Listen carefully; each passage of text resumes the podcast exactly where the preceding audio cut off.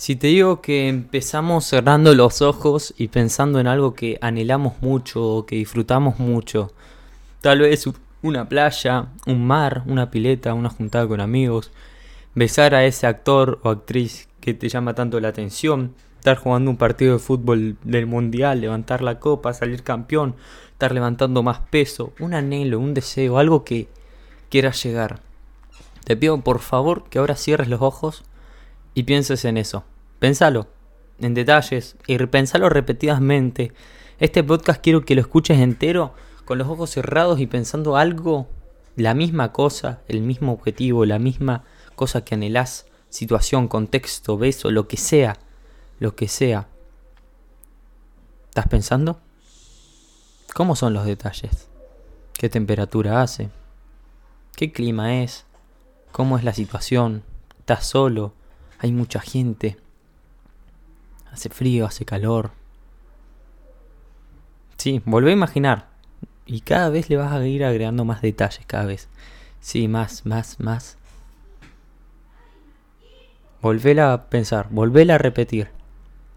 Ahora imagínate cómo se sentiría. ¿Cómo te sentirías si estuvieras en esa situación? Te sientes genial, maravilloso, espectacular, un sueño hecho realidad. Lo que le quería decir es que lo que importa en la vida es básicamente cómo nos sentimos. El cerebro no distingue entre imaginación y realidad. Podemos sentirnos tan bien, tan completos, tan plenos solo imaginando las cosas con detalle.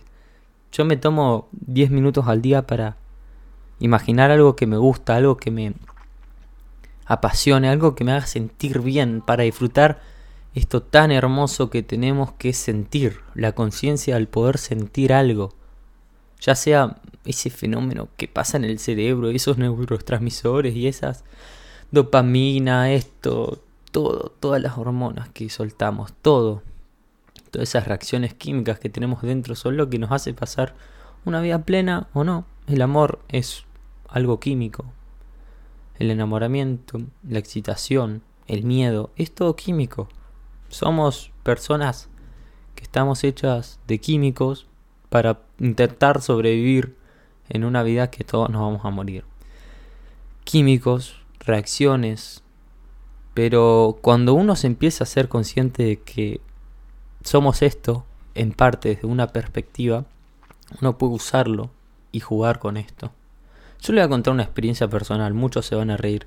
Yo de chiquito he sido muy fan de Dragon Ball Z y siempre he anhelado ser Goku, ser ese personaje salvador, ese personaje que puede volar, teletransportarse, transformarse, juntar ki, que sería como un poder, una energía.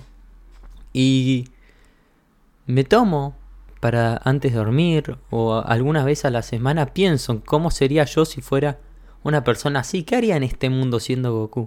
Y eso tiene que ver con mi sueño. O, por ejemplo, otras veces yo he jugado al fútbol, pero he, terminado esa etapa por distintas razones y con conciencia. Y cuando salgo a jugar al patio con la pelota, mientras estoy, imagino con todos mis sentidos, toco el pasto, imagino gente en un estadio y yo jugando para el equipo que soy hincha o para la selección.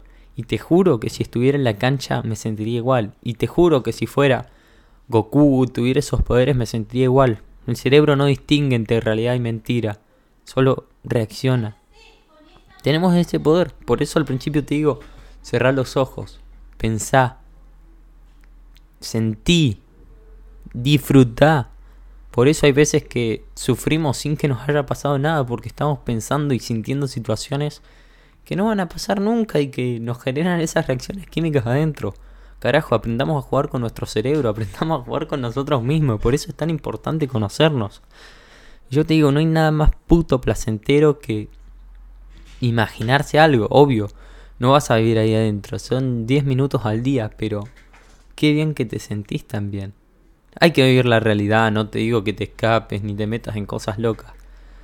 Eh, haz lo que vos quieras, pero yo te digo que es maravilloso poder usar el cuerpo y utilizar nuestro cerebro para vivir y sentirse bien pleno y sentir lo que queremos como una manera de motivarse, como una manera de seguir de como un mecanismo de placer, de actitud, no sé, como quieras, pero poder sentir sin tener es un puto superpoder.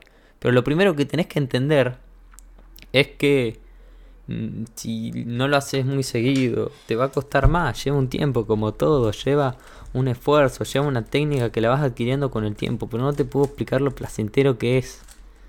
Es... No sé, no tengo palabras para describirlo, es hermoso. Así que yo solo quería compartirles esto. Hay veces que, que también para cambiar mi actitud, cuando estoy negativo, cuando pienso cosas malas, paro y me empiezo a imaginar cosas buenas que harían la situación y las vuelvo a repetir a las imágenes y cierro los ojos y esto. ¿Cómo se sentiría? ¿Cómo me sentiría? ¿Qué haría si tuviera eso? ¿Qué, me cambiaría?